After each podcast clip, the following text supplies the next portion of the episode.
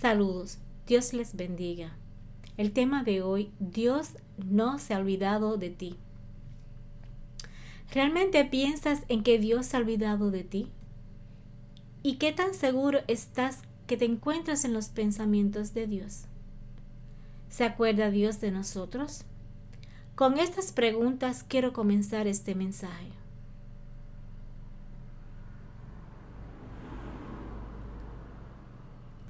¿Cuántas personas hay en el mundo que se sienten solos y desamparadas? Muchas son los que dicen nadie se acuerda de mí y nadie piensa en mí e incluso, de cierto, hay personas solas y olvidadas, ya sean por sus familiares, por sus amigos y demás. Y precisamente para estas personas va dirigido este mensaje. Pero también quiero hablarte a ti que conoces a Dios y careces de la seguridad de que Dios también piensa en ti y te lleva en su mente. En este mensaje te leeré varios textos bíblicos que se convertirán en la mejor evidencia de que Dios piensa en nosotros. En las escrituras encontramos ejemplos claros de este sentir. El primer texto lo encontramos en el libro de Isaías capítulo 41 versículo 10. No temas, pues yo estoy contigo. No te angusties, pues yo soy tu Dios, y yo te doy fuerza. Yo soy tu auxilio, y con mi diestra victoriosa te sostendré. Palabra de Dios. Te alabamos, Señor. Existen dos situaciones que nos hacen pensar que Dios se ha olvidado de nosotros. La primera son las aflicciones y la segunda es la angustia. Cuando nos encontramos afligidos y angustiados, se nubla nuestro corazón. Pensamos que todo está contra nuestra y peor aún creemos que Dios se ha olvidado de nosotros. Pero este texto nos dice claramente que en medio de la angustia y de las aflicciones, el Señor se acuerda de nosotros, piensa en nosotros. Además nos dice, yo soy tu auxilio y yo te daré las fuerzas y te sostendré. Es curioso, pero en momentos de la vida pensamos que Dios se ha olvidado y que ya no piensa en nosotros. Es donde debiéramos de aferrarnos más y más a la palabra de Dios y creer en la promesa que Él nos ha hecho de que estará con nosotros todos los días de nuestra vida hasta el fin del mundo. A veces nos encontramos abatidos, ¿Qué significa abatidos o abatimiento? Es el estado de una persona que ha perdido la fuerza física o moral, que ha perdido la energía, el ánimo, está debilitado o cansado. Dios, en medio de nuestro abatimiento, se acuerda de nosotros. Y en otras palabras, cuando hemos perdido la fuerza espiritual, la fuerza moral y aún la fuerza física, Debemos siempre tener la plenitud y la seguridad de que aún en medio de la peor crisis y de la peor situación, Dios se acuerda de nosotros, porque Él es misericordioso, compasivo. Él simplemente nos ama.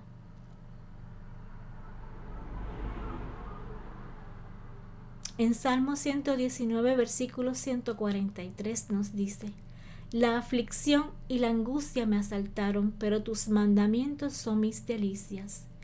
En el libro de Deuteronomio capítulo 4 versículo 30 nos dice, Cuando estés angustiado y todas estas cosas te sobrevengan, volverás al Señor tu Dios y escucharás su voz. Dios será tu soporte, tu roca firme, tu mejor aliado, si pones toda tu fe en Él. Hoy más que nunca, los cristianos debemos de convencernos de que no podemos ser cobardes ni miedosos ante las dificultades. Tenemos que dar la batalla hasta que exhalemos nuestro último aliento. Tenemos que ser personas capaces de enfrentar la prueba y de vencerla.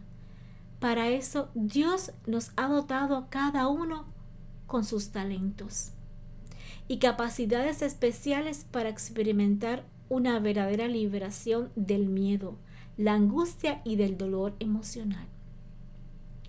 Cada uno de nosotros tiene la fuerza y el poder dado por Dios Espíritu Santo para vencer todas las dificultades. Tenemos que esforzarnos por vencer ese problema y esa situación que nos está dañando.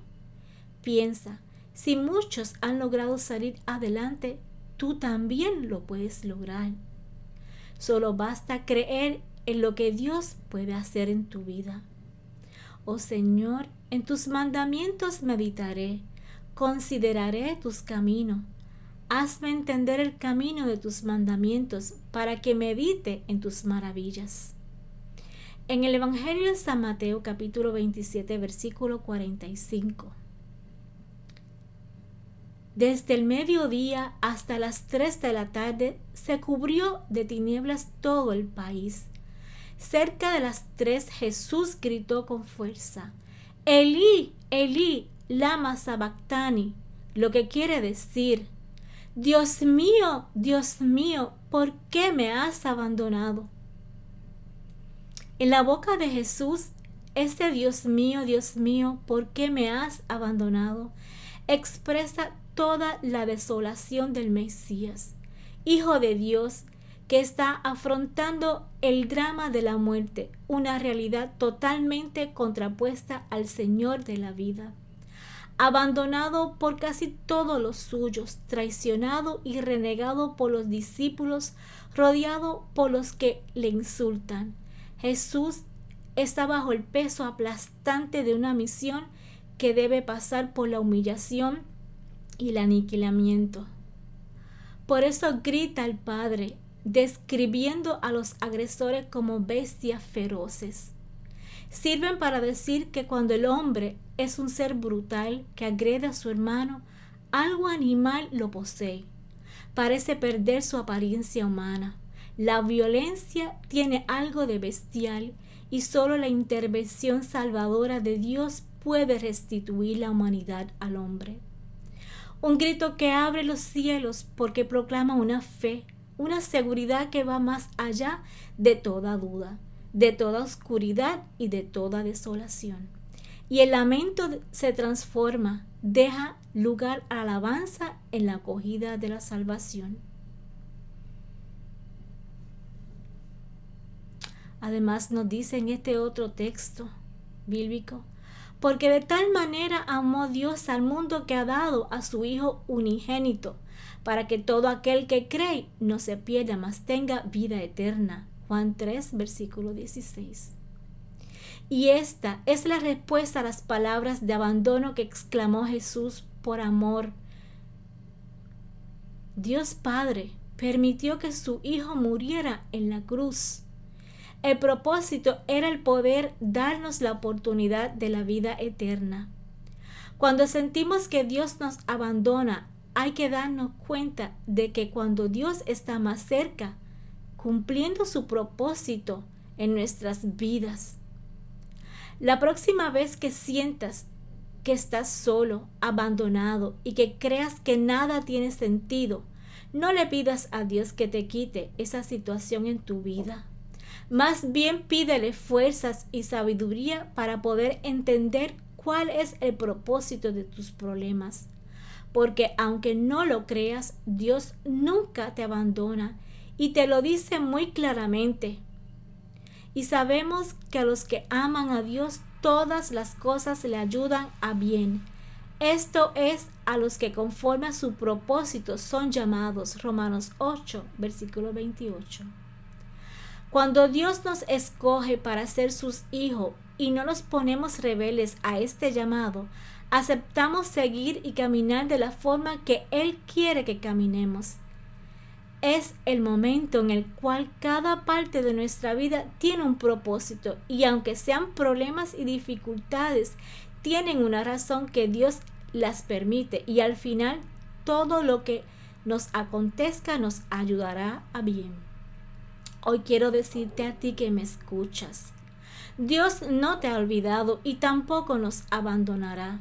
Si Dios se olvidara, estaría yendo en contra de lo que es Él y de lo que Él nos ha prometido. ¿Acaso se olvidará la mujer de lo que dio a luz? Una mujer no puede perder el interés por el hijo de sus extrañas. Mas si llegara el caso de que una mujer desnaturalizada se olvide de su hijo, Dios nunca se olvidará de nosotros. La palabra de Dios nos enseña que el Señor tiene contado cada cabello de nuestra cabeza y también dice que Él nos tiene en la palma de sus manos siempre. Y además dice el Señor Jesús que Él cuida y sostiene a los suyos. Pon estas verdades por encima de todas tus dudas y sentirás la presencia de Dios a tu lado. Así poniendo de nuevo toda nuestra confianza y esperanza en Dios. En el momento de la angustia, oremos con fe y nuestro grito de auxilio se transformará en cantos de alabanza. En el Señor nosotros esperamos todo de Él. Él es nuestra defensa y nuestro escudo, pues nuestro corazón se alegra en Él y confiamos en su sagrado nombre. Venga Señor tu amor sobre nosotros como hemos puesto en ti nuestra confianza. Y ahora les pregunto, después de haber escuchado este mensaje y de haber meditado en su palabra, ¿crees tú que Dios te ha abandonado?